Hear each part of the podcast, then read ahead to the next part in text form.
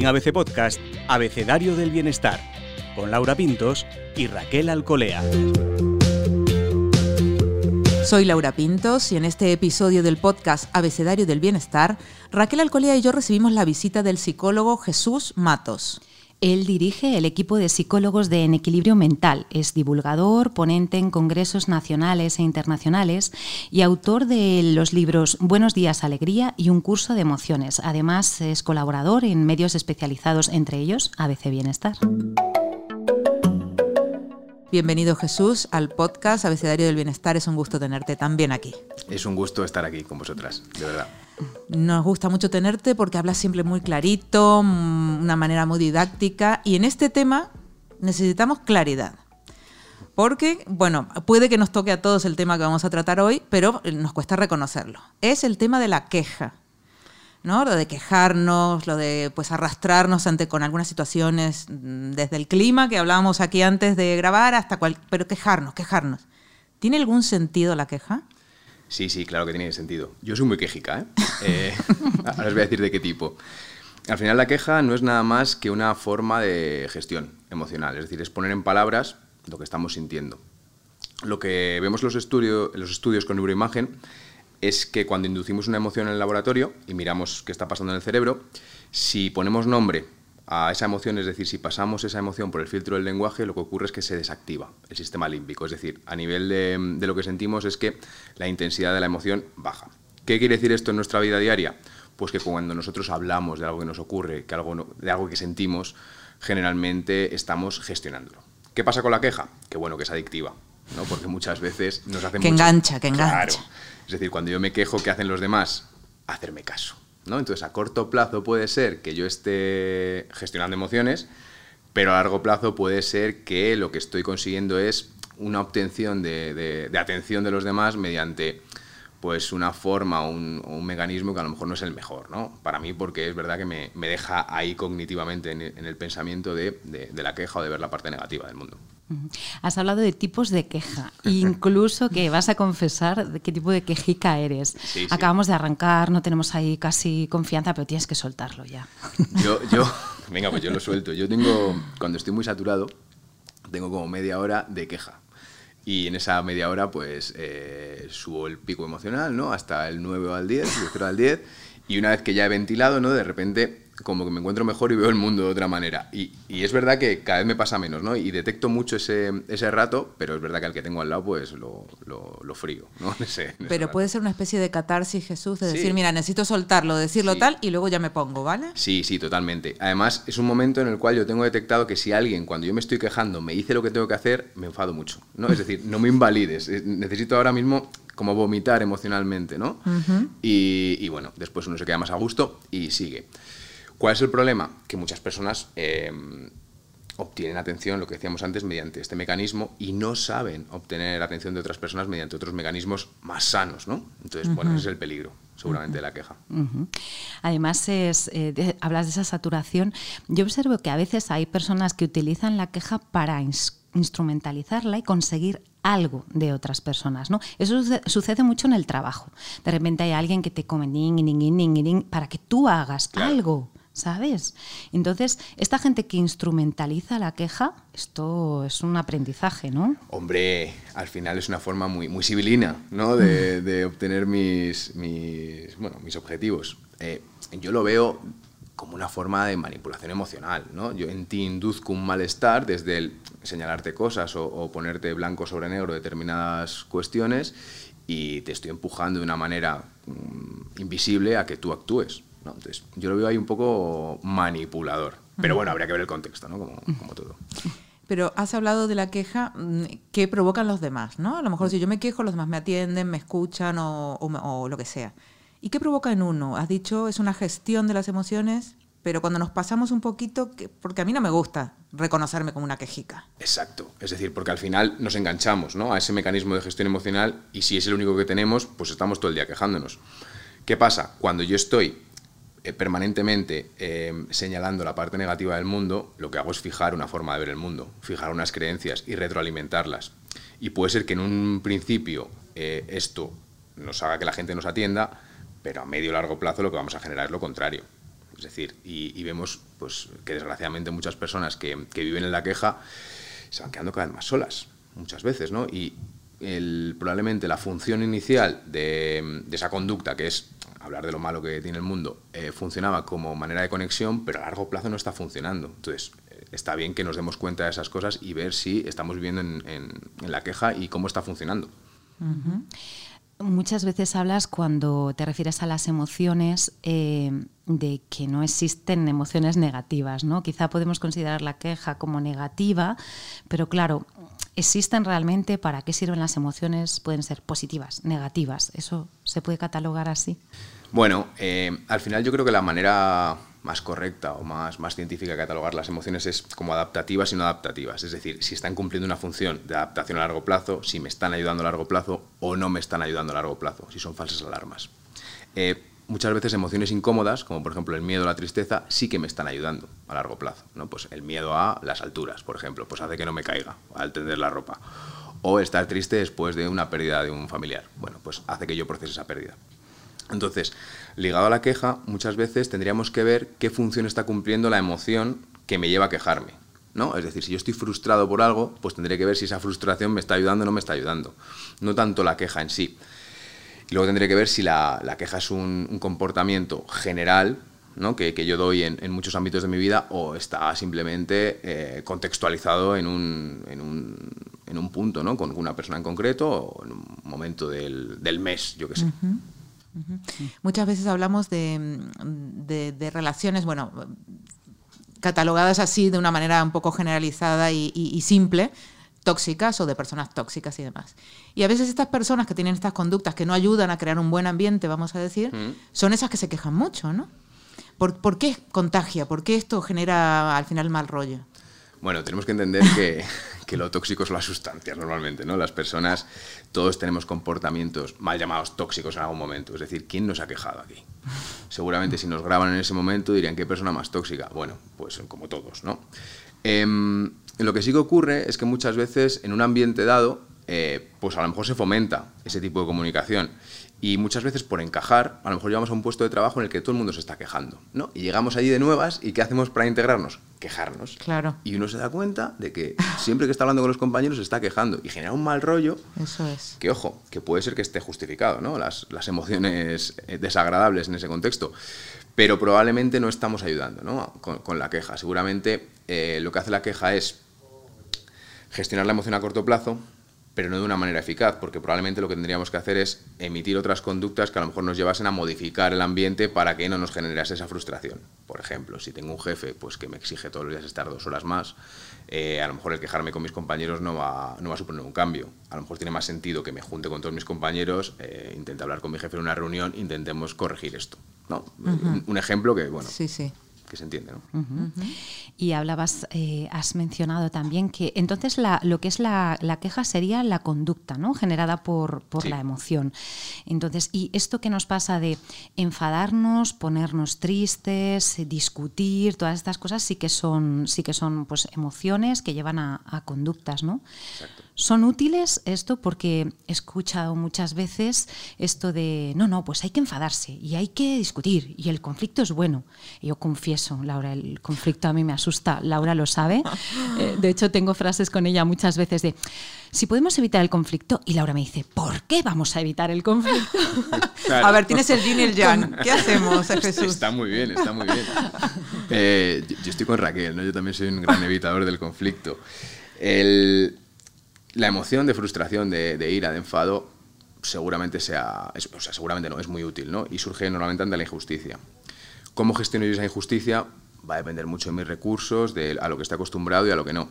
Entonces, a lo mejor, cuando yo percibo una injusticia y me enfado, lo que me pide el cuerpo a nivel conductual es, yo qué sé, eh, buscar el conflicto, de cualquier manera puede ser que lo resuelva, ¿no? Es decir, muchas veces los, conflictos, que no tienen por qué ser violentos y puede ser un intercambio de opiniones muy civilizado y muy asertivo, eh, nos hacen crecer. Es decir, lo que estamos haciendo ahí es poner encima de la mesa pues, mis intereses, hacia dónde quiero ir, y la otra persona está haciendo lo mismo. Y obviamente nunca van a ser los mismos, pero solamente si lo sacamos y, somos capaces de, dar luz ahí entre las dos personas o las que sean, eh, seremos capaces de llegar a, a un punto medio o a una negociación justa.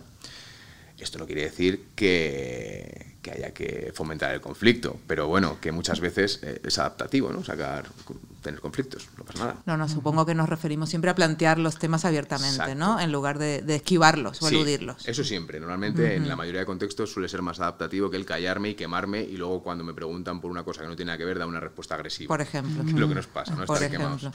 Y, y suponte que, bueno, que alguien que nos está escuchando dice, pues sí, la verdad es que me quejo mucho, he entrado en una dinámica sin darme cuenta de me quejo y me levanto quejando y todo me quejo, me ¿Cómo puedo empezar a cambiarlo? ¿Qué, tengo que hacer? Porque la queja me sale, ya llega un momento que te sale sola, ¿no? Lo automatizas. Sí.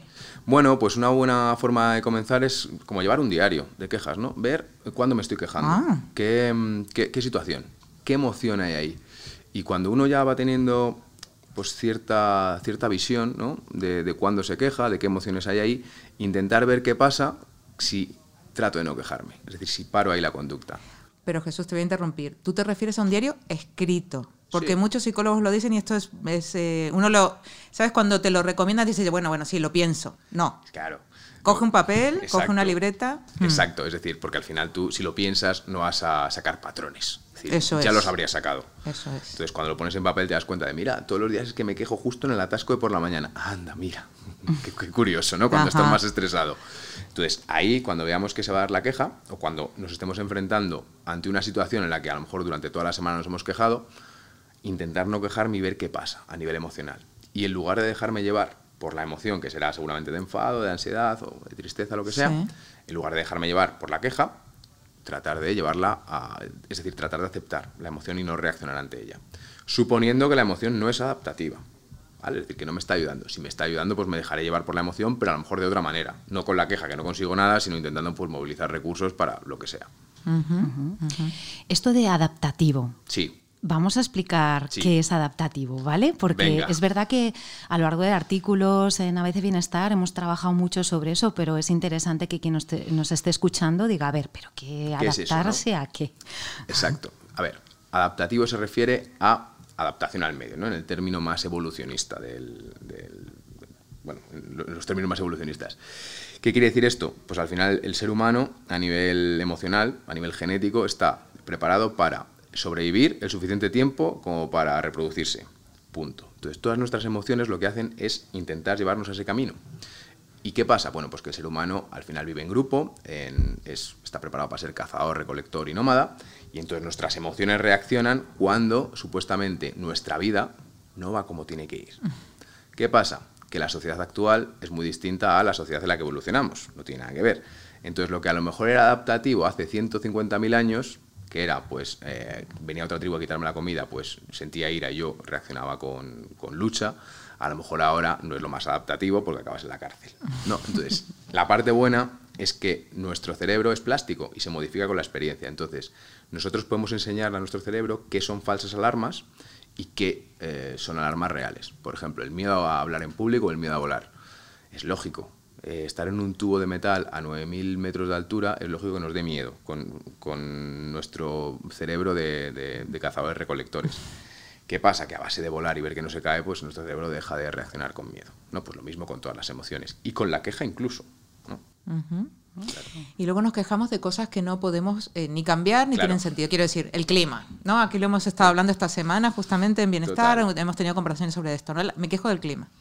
Y te acostumbras a quejarte. Todos los días te, un día te quejas porque hace calor, al día siguiente porque llueve, al día siguiente porque hay mucho sol, porque hace frío, porque hay viento, porque siempre hay un motivo, ¿no? Eh, ¿Cómo desactivar? Porque... Al final eh, es como un intento de control de lo incontrolable, ¿no? Eso es. Como no puedo hacer nada con la lluvia, pues me quejo. Bueno, pues al final también tiene que ver con la aceptación de que hay un montón de variables que yo no controlo en la vida. Y yo creo que una de las claves de adaptarnos a esta vida es precisamente tratar de poner el foco en aquello que puedo controlar. Y lo que no puedo controlar, pues intentar soltarlo. ¿no? Como pasa con la queja, como pasa con la preocupación. Con cosas que yo no controlo, lo que intento es tenerlas en la cabeza todo el rato y parece que estoy ejerciendo algún tipo de influencia y no estoy haciendo nada. ¿no? Y mi hijo va a llegar tarde y está llegando tarde y dónde estará y dónde estará. Si da igual que lo pienses o no lo pienses, va a llegar a las 5 de la mañana igual. ¿Sabes? Entonces, es así. Esa es muy buena. Parece que estás haciendo algo. Exacto. Sí, sí, total, total. claro. claro, y aquello que podemos controlar. Yo en mi cabeza ya estaba intentando, ¿qué puedo controlar? ¿Qué puedo controlar? A ti, a uno pues mismo. Realmente poco, ¿no? Sí. A ver, podemos controlar... Eh, cada uno puede controlar unas cosas y, tenemos mucho menos control del que creemos realmente. Es decir, incluso aquellas cosas que creemos que controlamos de una manera consciente y tal, pues habría que verlo, ¿no? Es decir, pues me voy de compras y me compro la camiseta que yo quiero y sería bueno. Seguramente que es la que tú quieres y no que te han, te han impactado 17 veces hoy con la publicidad y te han sesgado. Hay un estudio muy, muy gracioso que en un supermercado ponían eh, botellas de vino francés y botellas de vino alemán y los lunes ponían música francesa y los martes música alemana. Y la música que sonaba en el supermercado hacía que las, eh, que las compras se, se, modificasen de 70 a 30. O sea, de, el día que era música alemana, la gente compraba más vino alemán. Entonces, claro, ahí uno dice, ¿y, realmente qué controlo? ¿Sabes? Entonces sueltas mucho control cuando sabes estas cosas. ¿A uno mismo, supongo, Jesús? Bueno, depende. Es decir, a lo mm. mejor si me influye la música que escucho en el supermercado para, para, el vino que voy a tomar mm. esta noche, yo creo que lo controlo, pero eh, probablemente lo que está actuando ahí son capas no conscientes del cerebro. Y que yo luego justifico a nivel racional. Madre mía. Hombre, es que me apetecía muchísimo el vino Madre mía. Mentira, es por la música.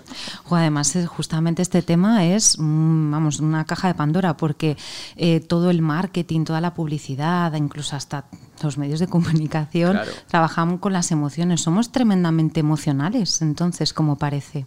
Exacto. Y si queréis hacemos una prueba. Podemos escribir un artículo una vez de bienestar y poner dos títulos distintos, uno emocional y uno científico, y vemos cuál se comparte más. Ya os digo yo que el emocional. Todos son emociones, ¿no? Claro. ¿Y tú crees que hemos mejorado en esta gestión de las emociones? Porque tanta emoción, tanta emoción. y, y a veces nos sentimos un poco Hombre, por lo, menos le hemos puesto nombre y foco, mm. ¿no? Es decir, eh, a nivel de ejecución, bueno, estamos ahí, ¿no? Por lo menos ya uno puede ir a algún sitio que le enseñen a gestionar emociones. Hace 10, 15 años seguramente era mucho más difícil. Entonces, yo creo que está tomando protagonismo y creo que eso es positivo, siempre. Pero bueno, al final, pues eh, es, un, es un problema que demanda, que se demanda en la calle, ¿no? Y de repente la salud mental, pues está a la orden del día y cuando los problemas toman protagonismo, pues generalmente se, empiezan a buscar soluciones. ¿no? Antes era invisible. Y decíamos antes un poco que creo que es muy interesante, con todo lo que ha pasado en pandemia y lo que cada uno ha, aprendido o, desaprendido. O, no. o desaprendido o valorado y demás, mm. esto de la psicología sí parece que ha llegado a nuestras vidas. ¿Cómo lo percibís vosotros los especialistas? Sí, eh, totalmente. Ayer mm. estaba viendo datos de, de, prevalencia, ¿no? de porcentaje de personas que, pues, que habían sentido eh, o que tenían trastornos. Y para que os hagáis una idea, el último gran estudio así con muchísima población se hizo en 2006, 2007 creo, y en España teníamos más o menos en torno a un 20% de personas que a lo largo de su vida iban a padecer ansiedad, un trastorno de ansiedad, un trastorno depresivo, un trastorno de consumo de sustancias. Es decir, un 20% durante toda su vida. Lo que hemos visto en los mm, primeros, en los inicios de la pandemia es que en torno a un veintitantos por ciento presentaba síntomas depresivos, un veintitantos por ciento tenía síntomas ansiosos y en torno a un 15 o un 16 por ciento tenía síntomas de estrés postraumático. Es decir, no ya a lo largo de la vida, sino en ese momento. concentrado en ese momento. Entonces, mm. es multiplicar por por dos, por tres, ¿no? Lo que, lo que está ocurriendo. Entonces, al final eso se traslada a la calle, a lo que me está pasando, y de repente soy capaz de empatizar con esa persona que ha tenido depresión, ¿no? Y que siempre se decía esto de, bueno, es que no se levanta de la, mano, de la cama porque no quiere. De repente yo siento una sintomatología que digo, ostras, ¿cómo me cuesta a mí levantarme de la cama hoy? Y empiezo a empatizar. Y de repente ya el, el, que va al psicólogo no es el que está loco, sino el que va al psicólogo es el que tiene las agallas para reconocer que le está superando la situación. Y yo creo que está cambiando ahí un poco el, el, tema y que, bueno, lo estamos viendo, ¿no? Influencers eh, hablando abiertamente de, de, su terapia, ¿no? Entonces, como, ¿qué, ha pasado? ¿Se hace bien con, con, ello? O sea, ¿de qué manera eh, estas personas que tienen, pues eso, tantos seguidores y tal, pueden ayudar a, visibilizar eh, el tema de trastornos de la salud mental? Yo creo que sí. Yo creo que al final el, el tener referentes que están hablando de salud mental siempre te hace empatizar con ellos y dices, oye, si una persona que supuestamente lo tiene todo y, tiene un trastorno de ansiedad, ¿por qué yo no voy a tener un trastorno de ansiedad y por qué yo no voy a pedir ayuda? Yo creo que siempre está bien. Siempre y cuando no se, no se convierta en algo de lo que se haga, es decir, algo amarillo, ¿no? Amarillento. Negocio. negocio por negocio y eso ya me parece un poco que... Pero bueno, como todo, ¿no? En la salud. Bueno, además Jesús, hemos comentado que colaboras en ABC Bienestar, tenemos la suerte de contar contigo y con tus compañeros. Y vamos a, podemos adelantar ya lo de lo que vamos a hacer ahora con Jesús, sí, ¿verdad? Estamos muy ilusionados, además. Cuéntanos, Raquel. Pues eh, en los próximos días eh, vamos a publicar unos artículos elaborados por el equipo en Equilibrio Mental, que tienes un equipo fantástico, nos peloteo, es la realidad. y mm, vamos a hablar de los sesgos cognitivos, ¿no? Si nos puedes avanzar un poquito qué es exactamente esto y luego lo irán descubriendo. Pero... Sí, pero fíjate, tiene mucho que ver con esto que hablábamos, ¿no? De lo de, pues, por ejemplo, un un sesgo cognitivo es aquel que te hace que cuando estás escuchando una música alemana en un, en un, supermercado, compres el vino alemán. ¿no? Es decir, no sabes muy bien por qué, pero tu cerebro toma un atajo y de repente llega a una conclusión pues, que tú no, no tenías mucha idea. ¿no? Entonces hemos preparado una serie de, de, de artículos con distintos sesgos cognitivos además hemos buscado un poco los curiosos, los que mm, son más desconocidos, etcétera, etcétera. Pues yo creo que para visibilizar esto y muchas veces para que uno se dé cuenta cuando le están manipulando, ¿eh? mm. porque la mm. publicidad, el marketing muchas veces sabe estos sesgos, ¿no? Y te está dando en esa tecla justamente y tú no te estás dando cuenta. Entonces, pues, por lo menos para empoderar un poco a... Porque a veces tomamos decisiones que creemos, lo que decías tú, que controlamos y no, o a veces también sufrimos un poco por cosas que, que nos fabricamos, ¿no? Sí, por supuesto, las dos cosas. Es ah. decir, eh, la toma de decisiones es mucho más inconsciente de lo que creemos y mucho más emocional. Eh, yo siempre lo digo, hasta la cosa más racional del mundo es emocional. El hacer una ecuación de segundo grado, obviamente es racional, pero el por qué hago la ecuación de segundo grado es emocional. Es decir, ¿por qué estoy yo perdiendo el tiempo aquí despejando la X eh, si podría estar al sol? ¿no? Bueno, pues porque estoy pensando en mi futuro que si hago ecuaciones de segundo grado seguramente eh, puedo estar al sol más tiempo, no lo sé, ¿no? Pero es gestión emocional. Entonces nuestra toma de decisiones es muy emocional. Y ahí están los errores cognitivos. Y entender también por qué pasan las cosas, ¿no? Entender algo, ¿no? Esos sesgos, a lo mejor escuchando, leyendo lo que nos contáis, eh, bueno, pues mm, por lo menos entendemos de dónde vienen las cosas. Y... Claro, al final es que lo único que puedo hacer ante estos sesgos es saber que los tiene y aceptarlo porque eso sí que no vamos a poder controlar. ¿no? Es nuestro cerebro que está fabricado para sobrevivir en mitad de la, de, la sabana africana hace 150.000 años. Entonces, la sociedad no es la misma. Igual que la industria alimentaria, por ejemplo, investiga un montón en qué sabor dar a los alimentos, qué nivel de, de grasa, qué nivel de sal, qué nivel de... etcétera, etcétera para que nuestro cerebro de cazador-recolector reaccione ante eso y nos pida más el cuerpo comer, pues la industria del marketing, de la publicidad y tal, pues sabe mucho de psicología. Y de hecho, el, único psicólogo que tiene un premio Nobel es Daniel Kahneman y tiene un premio Nobel en economía. O sea, nos dice mucho y es justamente de esto, ¿no? El que habla de los heurísticos, estos atajos mentales. Entonces, bueno, ahí está, ahí está, y, está a la orden del día. Otra cosa es que no lo sepamos. Qué dato, premio Nobel en psicología ya, por favor, para un psicólogo. para un psicólogo que no, sea en economía, ¿no? No hay, categoría, no, hay, en, medicina. Pues llegará, llegará, porque estamos en un camino que, en el que nos gusta mucho teneros en ABC Bienestar. Y hemos hablado de esto de la queja y de las emociones, estás un poco así. Raquel, mientras hablábamos, ha ido tomando notas. ¿Podemos hacer un resumen, Raquel, de lo que nos ha contado claro, porque además nos ha dejado estas pinceladas que, nos van a venir muy bien para recordatorio. De la queja es una forma de gestionar las emociones, ¿no? Nos apuntas un poquito para, avanzar. pero también cuidado, que es adictiva, ¿no? Y, que a veces lo que intentamos hacer es como obtener la atención, eso puede ser como un mecanismo rapidillo para obtener la atención, pero si lo convertimos en, algo recurrente, pues no es un buen mecanismo, no es, no es algo a lo que tengamos que acogernos. ¿no? Además, eh, nos has desvelado que en tu modo de queja es que te quejas ya cuando estás saturado, haces un poquito de, queja ahí para desahogarte, catarsis, y te viene estupendo, ya que eso no está mal de vez en cuando. Puede ser una forma de manipulación emocional, también nos, nos avisas. ¿no? Y cuando hemos hablado de los tipos de emociones, dices, no hay emociones negativas per se, sino que lo que hay es emociones no adaptativas. Aquí nos has explicado también qué significa adaptarlo, ¿no? Al contexto, a la experiencia, según nuestra experiencia, adaptarnos a la vida, a la actualidad, a lo que pasa, ¿no? Eh, la queja gestiona la emoción a corto plazo, pero no es eficaz a largo plazo. Eh, los conflictos nos hacen crecer, ¿no? Hemos hablado también de, de, esa capacidad, de esa necesidad de tener que enfadarse, bueno, pues porque hay que resolver y hay que, desde un entendimiento, podemos llegar hacia una negociación. Y a la hora de cambiar la queja, que te preguntaba Laura, nos has dado un consejo que lo vamos a aplicar desde ya. Elabora un diario de quejas para identificar de dónde viene, qué emociones hay, qué es lo que hay detrás, cómo puedes cambiarlas, ¿no? Que al final lo que perseguimos es eso, ¿no? Poder entenderlas, aceptarlas y de alguna manera cambiarlas, ¿no? Porque nos dices que el cerebro es plástico, podemos adaptar la realidad basándonos en la experiencia, esto no es lo que hay, sino hay, podemos evolucionar mucho, ¿no? Así que bueno, al menos ya hemos conseguido ponerle nombre, eh, ponerle foco a las emociones y ya estamos trabajando mucho con, la salud mental, afortunadamente, que es de las poquitas consecuencias positivas, de, la pandemia. Así que en esas estamos. Muy prontito ya en ABC Bienestar eh, los artículos eh, sobre los sesgos cognitivos con los que vamos a seguir aprendiendo, Laura. Sin duda. Muchísimas gracias, Jesús Matos. A vosotras, de verdad. Cuando Un gusto.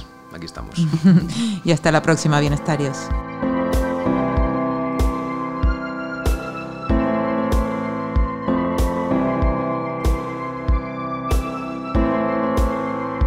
Puedes escuchar todos los episodios del Abecedario del Bienestar en abc.es, iBox, Wanda, Spotify, Apple Podcast y Google Podcast. Y no te olvides de seguirnos en las redes sociales. ABC-Bienestar.